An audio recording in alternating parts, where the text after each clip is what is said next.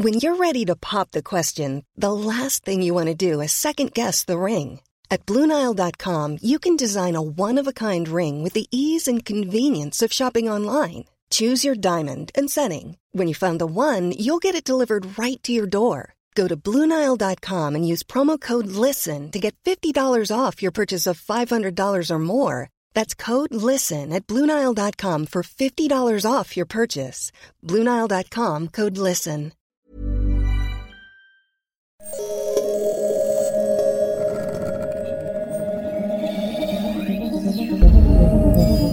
L'âge de pierre ne s'est pas arrêté par manque de pierre. Pas plus que l'on a renoncé à la marine à voile parce que le vent est tombé. Rêveurs audacieux. Cette mise en perspective à destination de toutes celles et ceux qui, pris de vertige devant les mutations en cours, pensent que la fin est proche, est un cri d'optimisme offensif.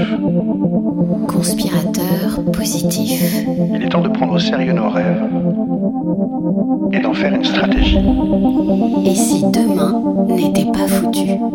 Bonjour, je suis Mathieu Baudin, directeur de l'Institut des futurs souhaitables. Vous écoutez Dites à l'avenir que nous arrivons, le podcast des éclaireurs de Canal+, consacré à l'ère du temps, et pas n'importe lequel, puisque c'est celui qui vient. J'ai le grand plaisir de recevoir Cynthia Fleury, philosophe et psychanalyste, professeure au Conservatoire national des arts et métiers, titulaire de la chaire Humanité et Santé, directrice également de la chaire de philosophie à l'hôpital Sainte-Anne, auteur de nombreux ouvrages, dont La fin du courage, Reconquête d'une vertu démocratique, Les irremplaçables, et dernièrement Sigil amer, sur le ressentiment et la manière de le guérir. Bonjour Cynthia. Bonjour. Notre moment ensemble se divise en trois temps. Une conversation sur l'époque, une expérimentation que tu proposes pour hâter la métamorphose du monde, et enfin un voyage dans le temps, une uchronie mais dans le futur, histoire de voir la mise à l'échelle réussie de ton idée. La confiance est au cœur de ta pratique, de psychanalyste dans ta relation à tes patients, et la crise de confiance au cœur de tes travaux de philosophe, dans ton attention à la vie de la cité, dont un des piliers pour toi est l'hôpital. Bastion, dis-tu, de la confiance institutionnelle, celle qui accueille, et qui a exactement la même étymologie que le mot hospitalité. Eh bien moi, Cynthia, j'ai confiance en toi.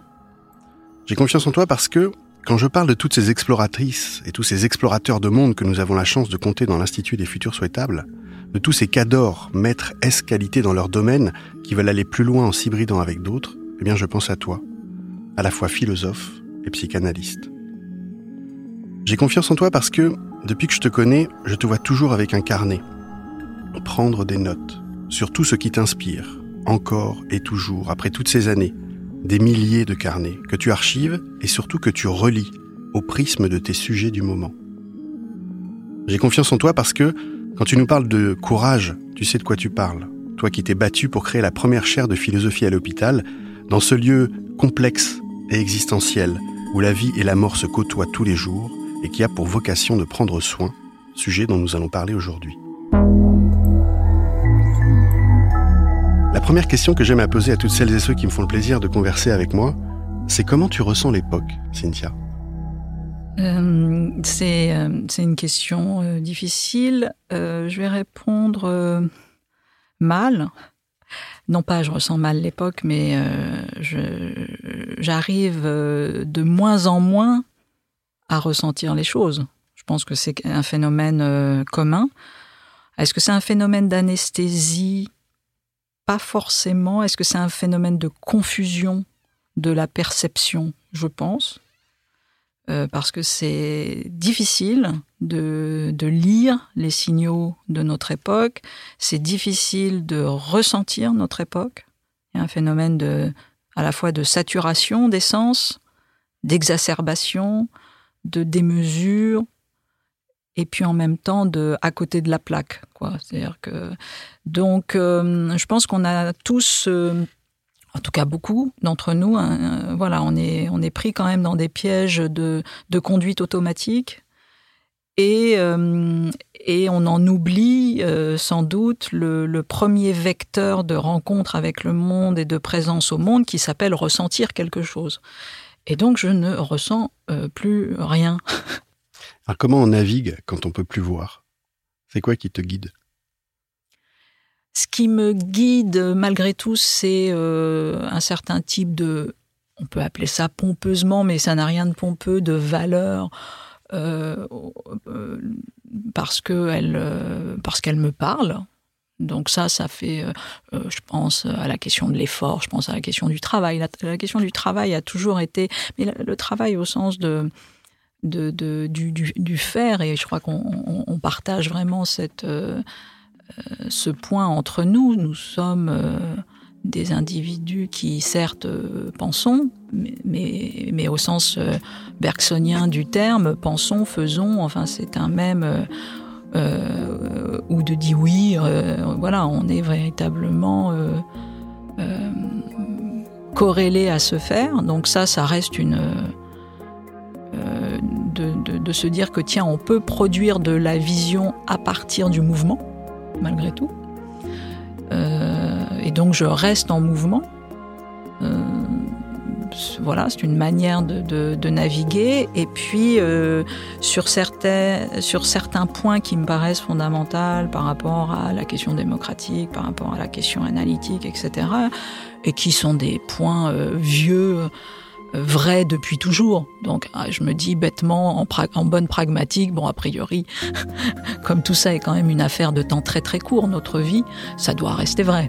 Donc euh, donc ces, ces principes euh, qui m'ont toujours euh, guidé restent restent tout à fait opérationnels voilà, donc ça, c'est pas. Et puis, je vais vous dire, malgré tout, l'intérêt de peut-être de, de, perdre comme ça un peu le sens de la perspective, c'est que on n'en a plus grand chose à faire de naviguer.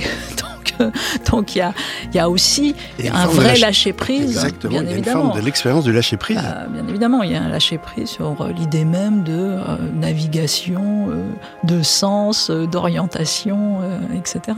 Donc ça, c'est le côté c'est le côté sympathique de la chose, c'est que c'est pas nécessairement vécu comme déficitaire. Donc la désorientation est une expérience que tu es en train de vivre finalement. Oui, alors est-ce que ça va jusqu'à la désorientation? Mais tu as raison, oui, c'est pas. J'aurais dit la non-orientation, mais, mais oui, il y a quelque chose de, désorientation, oui. Tout à fait. Bienvenue dans le présent alors. oui, oui, j'y suis arrivé finalement. Euh, voilà, boum. Ça a commencé comme quelque chose de, dramatique et c'est finalement une, très bonne nouvelle. En tout cas, moi, je j'éprouve ça aussi en, en, ce moment un peu.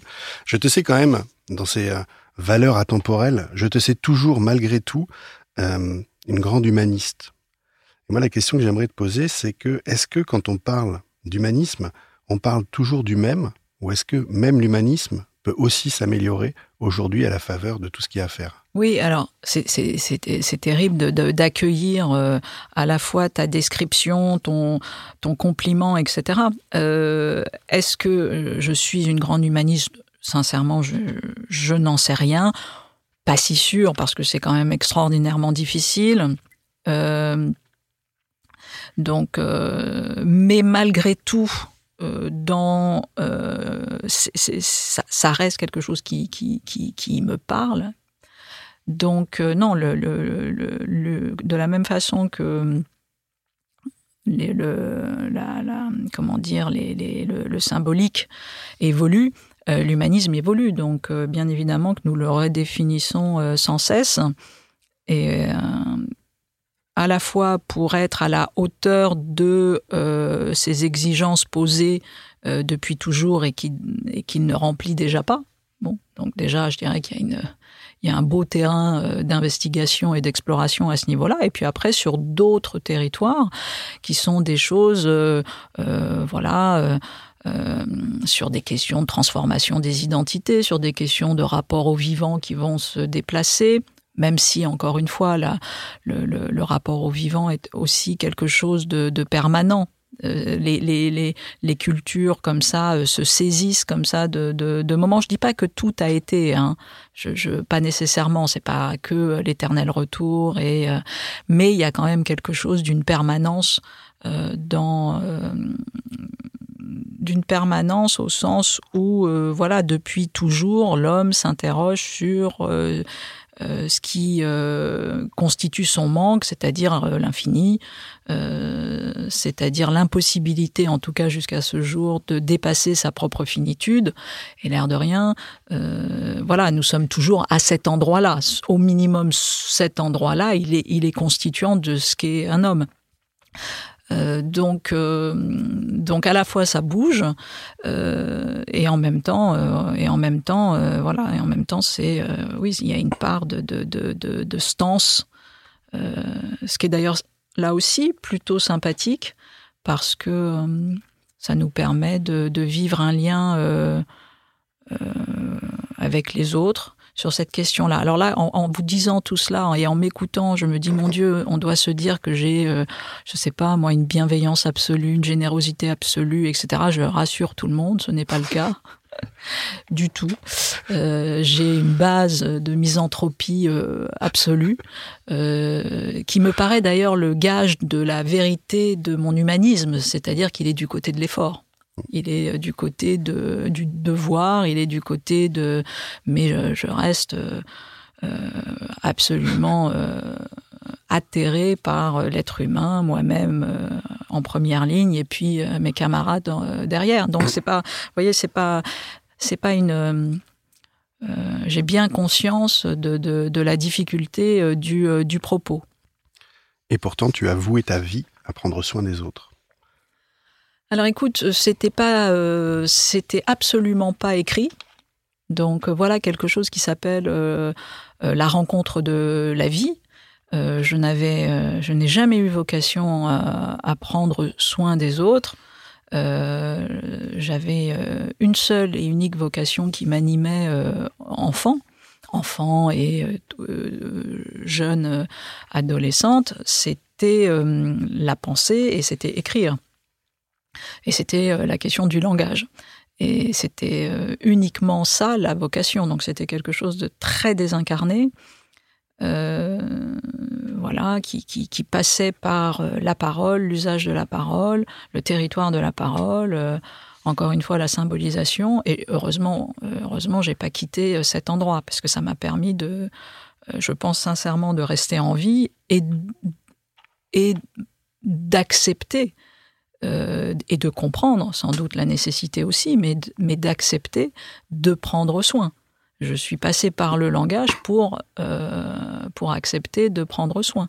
Et puis c'est venu, etc., etc. Je pense que c'est fondamental. Je pense que euh, nous ne prenons pas assez soin des institutions, elles ne prennent pas assez soin de nous, etc. Et que ce, ce geste-là est absolument constitutif de la qualité euh, des humanités qui sont les nôtres, mais, c'est dur, c'est insupportable, euh, ça demande énormément euh, de compétences.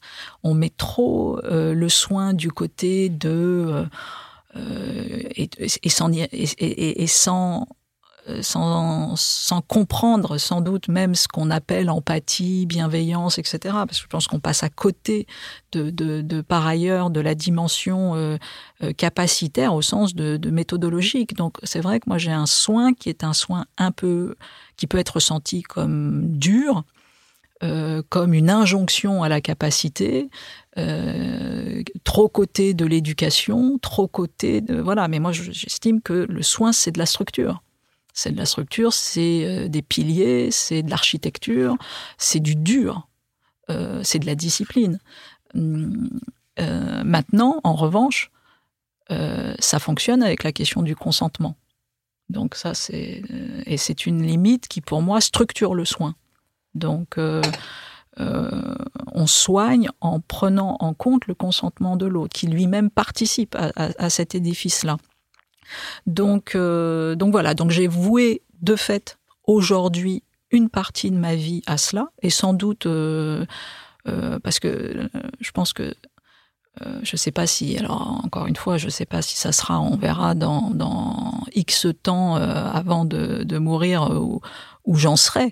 Mais en l'occurrence, je pense qu'a priori, la vie que j'ai aujourd'hui, qui était déjà la mienne il y a 20 ans, qui était déjà la mienne il y a 47 ans quasiment, parce que j'ai à peu près la même vie depuis 47 ans, je pense que en tout cas, si les paramètres ne sont simplement que les miens, je pense que vous me retrouverez au même endroit que euh, là où j'ai été posé aujourd'hui, si vous voulez, a priori. Donc, euh, et donc, a priori, enseignement, euh, soins, écriture, enseignement, soins, écriture, voilà, même endroit dans X années. Si maintenant la conduite du monde est celle, je ne sais pas, euh, qui sera la sienne et qu'éventuellement, avec des, catastrophes euh, fortes, là, c'est bon, bah là, c'est une autre histoire. On se retrouvera, mais dans d'autres endroits. Oui, oui, tout à fait. Je serai, euh, je serai, comment dire, de. Alors, s'il devait y avoir des catastrophes, on peut jamais anticiper, bien sûr, mais je, je, pense que oui, je, je, je serai euh, maçon, quoi. Enfin, euh, euh, oui, dans un certain type de fer, parce que qu'est-ce que tu veux S'il y a des catastrophes, tu es bien obligé d'aller bâtir des maisons quand même. Absolument. Et on sera certainement encore une fois ensemble. J'aime bien dans ton propos quand tu parles de capacitation, ce que j'aime bien. Donc la capacitation, c'est l'empouvoirment, on pourrait le dire comme ça. C'est que la vulnérabilité pour toi est inséparable de la puissance régénératrice. Oui, alors c'est là aussi c'est pareil parce que c'est toujours terrible ça. On, est attrapé par euh, des mots. Alors moi j'ai jamais eu trop peur de ces mots euh, euh, très instrumentalisables entre guillemets, vulnérabilité, care, soin, courage, etc. Alors pourquoi j'ai pas trop peur de ça? Parce que malgré tout, ça reste des, des points de rencontre possibles avec les autres. Euh, donc, euh, à un moment donné, on a un langage en commun. Et euh, oui, on a des espèces de mots valises qui nous permettent de nous rencontrer. Et puis après, on fait un travail un petit peu plus intelligent de décantation définitionnelle, etc. mais c'est vrai qu'en même temps, reconnaissons que c'est aussi insupportable tout d'un coup de devenir le, philosophe ou le penseur de la vulnérabilité de ceci. Moi, j'ai strictement aucune, aucune fétichisation de la vulnérabilité. La vulnérabilité, elle n'est pas souhaitable, mais elle est. Elle est là, si vous voulez. C'est un fait, mais c'est même pas un fait, c'est encore trop construit socialement.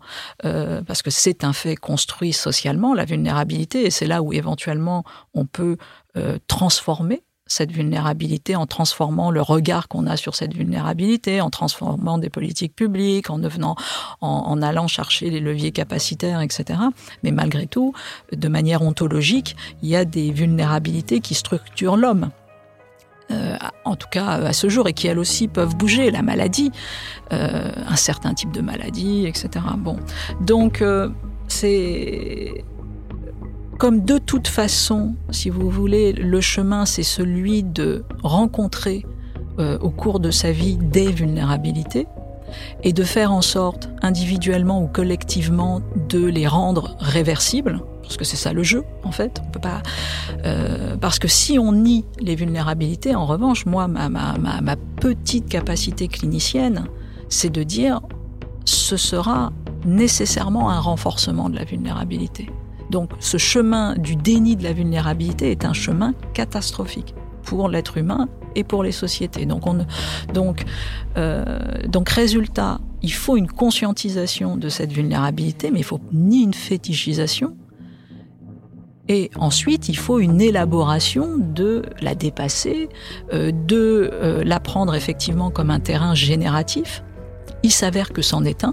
La vulnérabilité est une euh, puissance de générativité aussi, euh, comme tous les lieux d'hypercontrainte.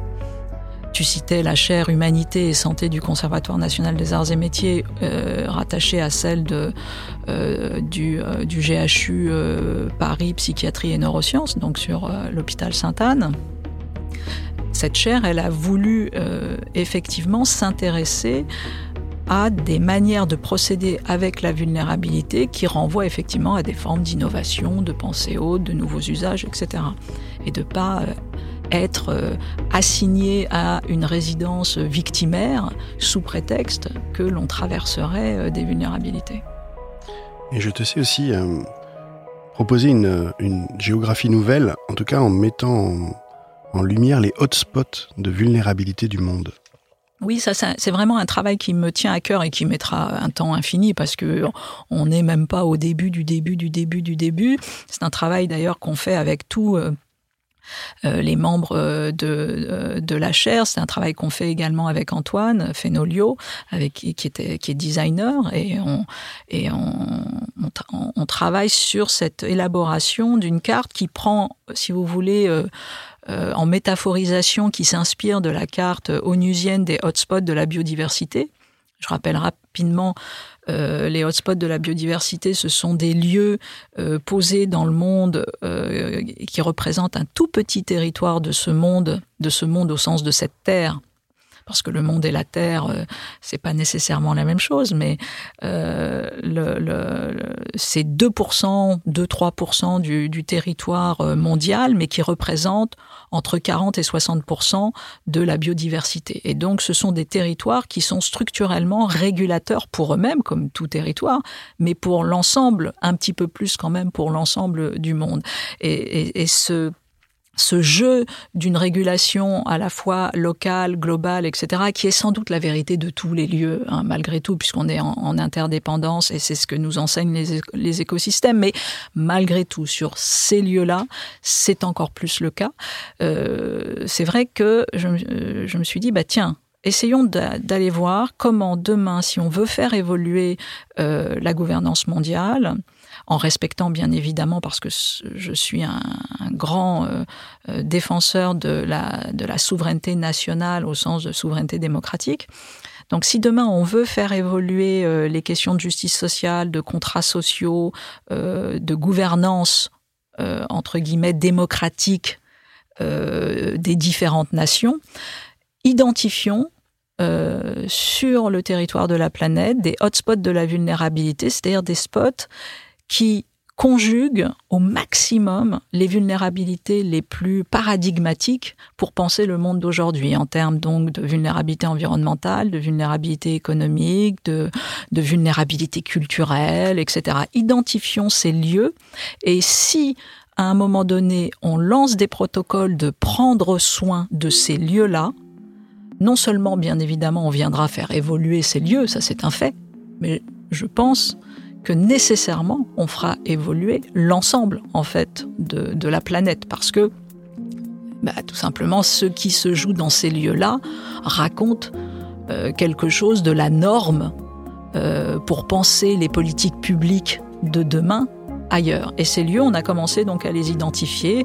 Alors des exemples, hein, il y en a qui se situent près de, euh, comment dire, d'anciennes centrales nucléaires et qui ont été dévastées par un tsunami. Euh, il y en a d'autres qui sont par exemple liés à des mines de terres rares et qui renvoient à des situations de post-conflit, de terres rares, euh, d'ultra jeunesse et puis euh, de, de, sud, etc., de, de, de gouvernance démocratique absolument euh, au-delà de la corruption, d'autres qui sont dans des grandes villes avec des hôpitaux renvoyant à un certain type de pathologie. Donc des, des lieux qui comme ça apparaissent dans un éclectisme dingue et qui pourtant, et c'était ça aussi le but, c'est-à-dire de mélanger ces lieux du nord, entre guillemets, de, du fameux Occident et puis des Suds, et de dire mais non pas ce sont des mêmes lieux parce que c'est trop court, mais de dire, voilà, l'enseignement qui va se jouer par la prise en considération des vulnérabilités qui sont dans ces lieux, en fait, quand on va les faire dialoguer ensemble, ces vulnérabilités, elles vont produire la norme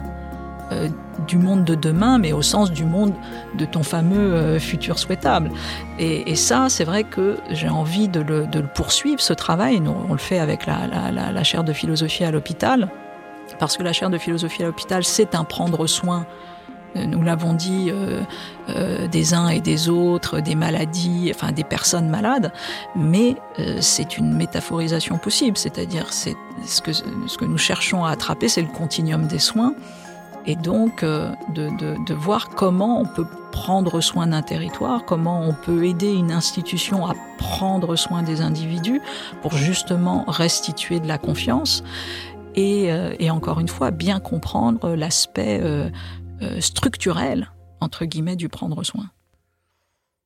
Alors moi, ça me, ça me fait rebondir sur une discussion que j'ai eue avec Tariq Chekchak, qu'on a eu le plaisir de recevoir ici, qui est un biomiméticien, qui était le directeur sciences de la Fondation Cousteau et qui lui aussi avait avait un problème. Il ne pouvait pas solutionner tous les problèmes. Et donc, il fallait choisir quelle était la priorité.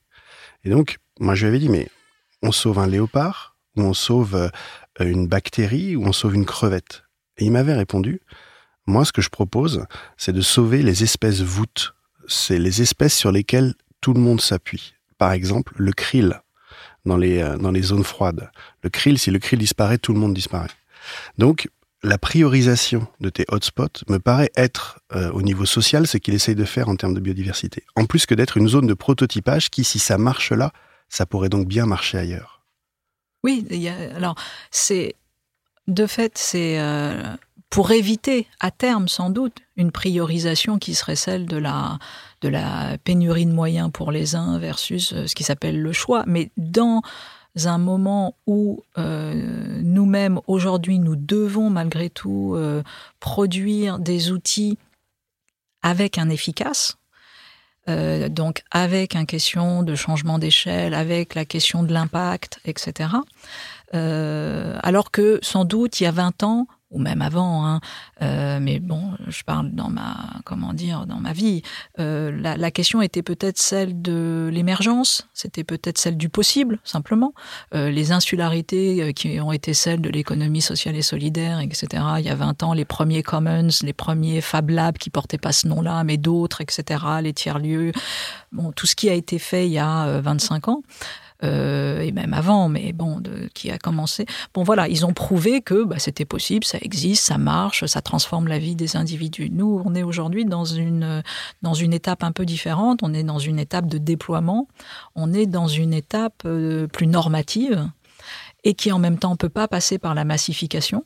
C'est impossible puisque la massification euh, nous a emmenés vers euh, euh, des voies, en tout cas nous ne savons pas massifier autrement que par cette standardisation, hyper-rationalisation, hyper-industrialisation, capitalisme forcené, etc. Peut-être que nous inventerons demain une massification. En tout cas, il nous faut inventer un passage à l'échelle différent et qui en même temps rencontre cette question du nombre, de l'impact, etc. Donc c'est vrai que cette, ce caractère archétypal, idéal type, je dirais, euh, de dire voilà, où est-ce qu'on peut aller attraper des lieux qui conjuguent euh, des, vulnérabilités qui sont euh, à ce point-là symptomatiques, sentinelles euh, du monde euh, d'aujourd'hui, pour parler à tous aussi, parce qu'il y a quand même un enjeu derrière de démocratie de compréhension d'un phénomène.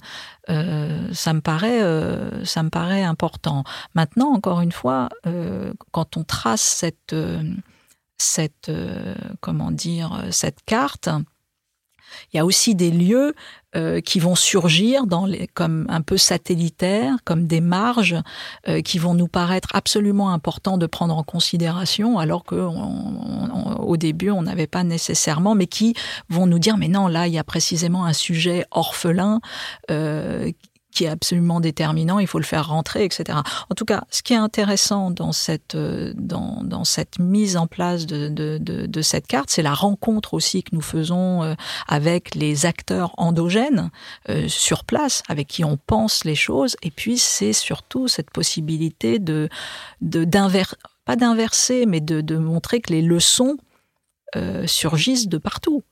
Donc on n'est plus du tout dans un côté nord-sud comme on a pu l'être. On est dans un côté là où, au contraire, il y a des territoires d'innovation euh, absolue parce que précisément ce sont des territoires d'ultra-vulnérabilité, mais qui nous enseignent énormément. Euh, pour nous, euh, ville, euh, métropole, grande métropole du Nord. Quand j'entends toute cette noirceur du monde qui tétanise un peu euh, les perspectives, je m'imagine au début de la Renaissance, quand justement tous les repères étaient mis à mal, la désorientation euh, était générale, qu'on n'était pas en train du tout de prendre conscience qu'on était dans une métamorphose potentielle, mais dans une crise totale, culturelle, culturelle, économique, perspectiviste même, puisqu'on découvre une architecture différente. Est-ce qu'on n'est pas justement à ce moment-là de notre histoire commune de l'humanité, à l'aune peut-être d'une nouvelle renaissance? Je, ne sais pas répondre. La, seule chose euh, que je peux dire, c'est que je me suis intéressée euh, quand j'avais fait ma thèse, euh, je l'ai souvent dit, au, schème de la Renaissance, donc euh, au concept de la Renaissance et aux façons de, penser de la Renaissance, parce que euh, ça me semblait euh, là aussi euh, symptomatique de ce qui se jouerait aujourd'hui en termes de construction de l'universel, en termes de construction de gouvernance mondiale, en termes de d'assemblage des savoirs. Euh, et que voilà, alors à la fois je suis définitivement un enfant des Lumières, parce que mais je suis aussi un enfant de la Renaissance, et donc c'est vrai qu'on vit aujourd'hui un moment où euh, la, conjonction des deux, qui normalement est sur le papier euh, improbable, impossible, euh, en fait, oui, elle se, fait tout de même, elle se fait. Donc après, quand on, voilà, si on prend au sérieux un instant les, projections qui sont faites par euh, tous ceux qui produisent des modélisations euh, sur euh, la conduite du monde demain, sur les questions anthropocéniques, etc., on se dit que si ce qui nous est promis, c'est la démultiplication, entre guillemets, des expériences d'effondrement, quel qu'il soit, effondrement au sens où tout d'un coup s'écroule un rapport équitable à une ressource, donc euh, c'est ça une, définition possible de ce qu'est euh, un effondrement. De fait, nous sommes obligés euh, de, constituer, entre guillemets, une renaissance. Ça, ça, ça paraît le seul chemin possible. Dans ton étude précise et précieuse de la Renaissance, tu as découvert, ou redécouvert peut-être, un concept qui s'appelle l'imaginatio vera. Et dans la fin du courage, tu en mets euh, quelques lignes. Tu dis euh, que traditionnellement, les poètes sont riches d'imagination vera, et que Henri Corbin a su euh, montrer que c'est également la faculté des chevaliers et des prophètes, ceux qui luttent pour un monde meilleur et ceux qui l'espèrent et l'anticipent. Définitivement une faculté de l'âme et du cœur, plus encore que l'esprit. La gageure de l'imagination vera, dis-tu, inventer le réel sans le fuir, l'orienter, lui donner un orient, lui conférer un sens sans pour autant le dogmatiser ou le subsumer sous des synthèses inappropriées. Qu'est-ce que c'est l'imagination vera?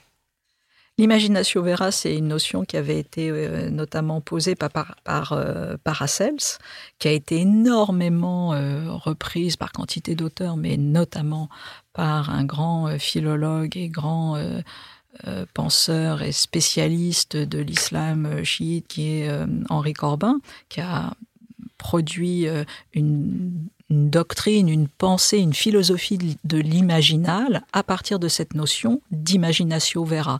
J'ai fait ma thèse euh, sur euh, l'imagination, justement sur cette faculté noétique et pas fantaisiste au sens où elle, au sens de l'imaginaire, mais au contraire cette faculté qui était connivente avec l'entendement. Et, euh, et, dans ce que je dis, on peut entendre d'ailleurs la définition kantienne, l'imagination transcendantale. Donc l'imaginatio vera, c'est cette euh, capacité de conception du monde, euh, de, de création du monde malgré tout. Pourquoi? Parce que nous restons des êtres parlants, comme disait Lacan. Nous sommes parlants nous sommes parlés, euh, donc nous euh, et que notre imagination, euh, elle, passe en tout cas à ce jour par par le langage, par la, la, possibilité de produire des images, de produire du discours à côté, et donc notre notre première entrée au monde, c'est l'imagination. Et en tout cas c'était une des thèses de, Corbin, de, poser que sans imagination, en fait, ce sont des pans entiers du monde qui, euh, qui, qui, se ferment, qui nous échappent. Et donc il y a une grande différence entre euh, le réel comme puissance d'émergence, d'autres appelleraient, ça le possible, euh, voilà, et puis, et puis la réalité à un instant T euh, construite, sociale, euh, socio-historique. Euh, et bien évidemment, le réel que nous vivons, c'est cette combinaison sans cesse des deux. Nous avons souvent trop tendance à comprendre le réel sous l'unique format de la réalité de l'instant T. en même temps, on ne peut pas nier cette réalité de l'instant T, bien sûr que non, mais on ne peut absolument pas réduire le réel à, cela. Et, chacun, euh, tu fais un travail euh, sur euh, les utopies, tu fais un travail comme ça de, construction du futur qui vient sans cesse animer ton, présent et la compréhension de ton présent. Hein. Ce que je dis est d'une banalité sans nom, mais c'est tellement mieux dit par le terme d'imagination vraie, euh, d'imagination vera. Donc quand j'ai vu, euh, j'avais, je sais plus, 19 ans, ce, terme de chez, chez Corbin, ça m'a paru la clé essentielle du principe d'individuation, ce qui n'est pas du tout présent chez Corbin. C'est pas son, c'est pas son objet, la, la question de l'individuation. Euh, et, donc j'ai essayé de constituer comme ça des figures euh, du connais-toi toi-même, des figures de, structuration de ce principe d'individuation, et j'en ai trouvé trois Imaginatio Vera, Precium Doloris et euh, Vis Comica. Et après, euh, bêtement, comme dirait Peggy ennuyeusement, j'ai produit des livres sur Imaginatio Vera, Precium Doloris, Vis Comica, qui sortira un jour prochain. Euh, et, je travaille sur ces, euh, sur ces, sur ces thématiques-là notamment, parce qu'elles me paraissent importantes pour euh, construire ce sujet qui, par ailleurs, ne me paraît pas exister. Je pense que c'est très important. Je ne suis pas du tout quelqu'un qui s'illusionne sur l'unicité du sujet et même sur la réalité du sujet. Je suis persuadée même plutôt du contraire. Mais, euh, mais après, il s'agit de vivre, il s'agit de vivre ensemble, euh, il s'agit de transmettre quelque chose. Euh, et là, en revanche, les fictions qui sont les nôtres, et notamment le sujet comme grande fiction régulatrice, oui, ça, ça paraît pas inintéressant comme, comme outil. Vis comica La force comique. Eh ben, voilà la perspective. Merci Cynthia. Merci Mathieu.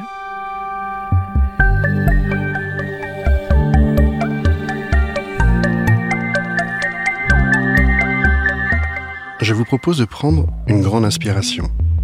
Je vous propose un voyage dans le temps et de dépasser le temps d'une expérience de pensée, le c'est impossible, par c'est fait, et voilà ce que ça a changé. Paris, 2040. Nous nous trouvons dans cette ville dont tu as toujours voulu t'éloigner mais qui te va si bien. Plus précisément dans ce lieu, entre lumière et silence, face à Notre-Dame, éternelle et si nouvelle. Ceci plus encore depuis qu'après les élections de 2022, l'écologie est devenue le sujet post-partisan par excellence. La nouvelle dynamique politique a ainsi décidé de ne plus couper les arbres centenaires afin de remplacer la forêt de poutres consumées, mais de planter, puis de laisser émerger une canopée nouvelle, au-dessus des toits de la Vénérable, inscrivant ainsi le chef-d'œuvre des bâtisseurs de cathédrales dans son temps, celui de la régénération et de l'alliance des vivants.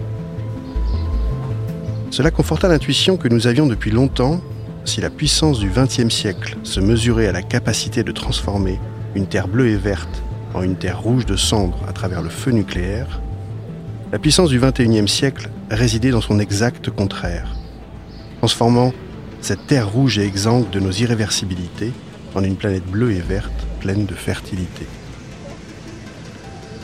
Nous avons ainsi commencé à prendre au sérieux cette double injonction que nous intimaient tous les scientifiques de toutes les disciplines depuis tellement de temps. Il va falloir faire mieux avec moins. Et tandis que, pendant la première partie de ce siècle, nous avions tendance à nous focaliser sur le moins, sur ce que l'on perdait, ressassant et dénigrant sans espoir ni horizon, les années 20 nous ont fait entrer dans l'ère du mieux et de ce que l'on gagnait, exaltant et encourageant les actions communes et l'énergie retrouvée.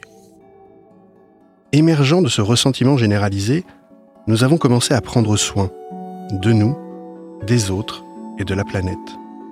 Les psys comme toi nous le disaient bien, la seule manière de sortir de la dépression était de faire quelque chose pour reprendre la main sur notre destinée. Et nous l'avons fait ensemble. Il faut avouer que ton idée de temps citoyen en entreprise y a grandement contribué. Ce moment où, par la loi, nous avons décidé que 20% du temps des salariés en entreprise serait payé et dévolu à l'intérêt général, donne à l'occasion à chacune et chacun, qui le souhaitait, d'exercer son talent au service du bien commun. L'effet vertueux du faire s'est alors fait sentir. Et nombreux sont celles et ceux qui se sont mis à faire plus que leur part et à prendre moins que leur dû. Tu te rappelles? Nous avons commencé à devenir celles et ceux que nous attendions. Et c'est là que nous avons vu les choses basculer. Le soin est devenu un prisme autant qu'une attention, une question politique tout autant qu'un nouvel humanisme.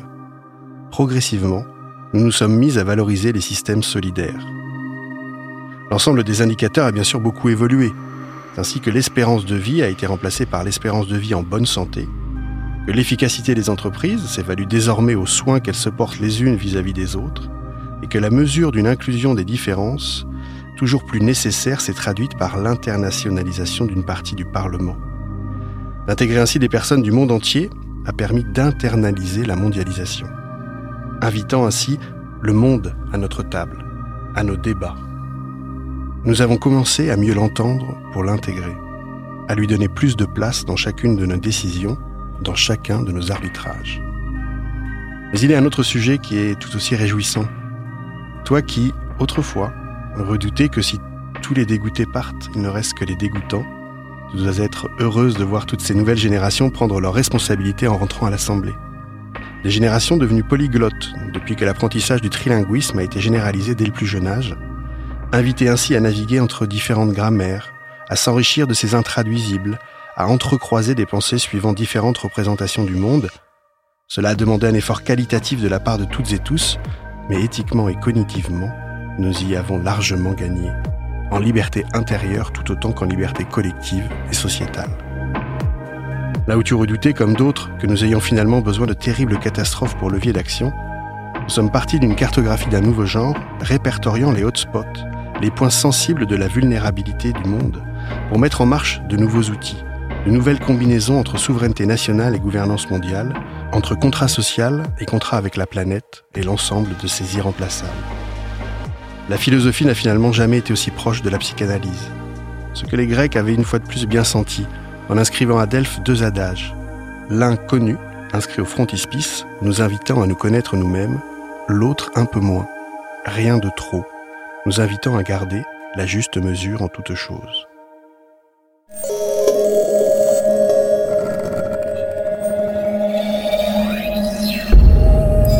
Merci beaucoup d'avoir écouté ce podcast. Merci à l'équipe technique, à Carole Babin-Chevet, ma co-autrice des Uchronies, et à l'équipe de CQFD.io.